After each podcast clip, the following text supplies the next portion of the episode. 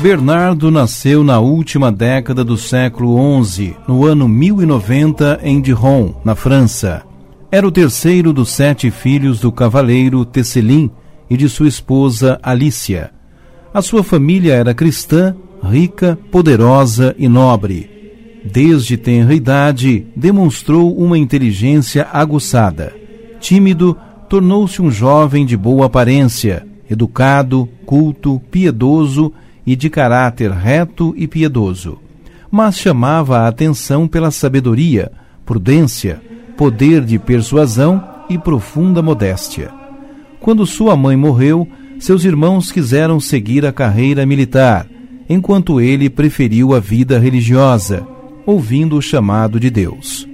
Na ocasião, todos os familiares foram contra, principalmente seu pai. Porém, com uma determinação poucas vezes vista, além de convencê-los, trouxe consigo o pai, os irmãos, primos e vários amigos. Ao todo, trinta pessoas seguiram seus passos, sua confiança na fé em Cristo, e ingressaram no mosteiro da Ordem de Cister, recém-fundada.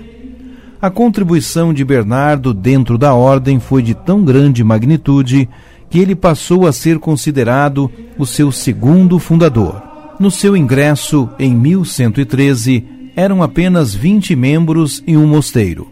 Dois anos depois, foi enviado para fundar outro na cidade de Claraval, do qual foi eleito abade, ficando na direção durante 38 anos.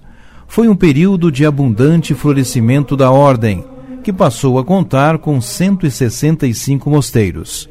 Bernardo sozinho fundou 68 e em suas mãos mais de 700 religiosos professaram os votos. Bernardo viveu uma época muito conturbada na igreja. Muitas vezes teve de deixar a reclusão contemplativa do mosteiro para envolver-se em questões que agitavam a sociedade. Foi pregador, místico, escritor, fundador de mosteiros, abade, conselheiro de papas, reis, bispos e também polemista político e tenaz pacificador. Nada conseguia abater ou afetar sua fé, imprimindo sua marca na história da espiritualidade católica romana. Ao lado dessas atividades, nesse mesmo período teve uma atividade literária muito expressiva, em quantidade de obras e qualidade de conteúdo, tornou-se o maior escritor do seu tempo, apesar de sua saúde sempre estar comprometida.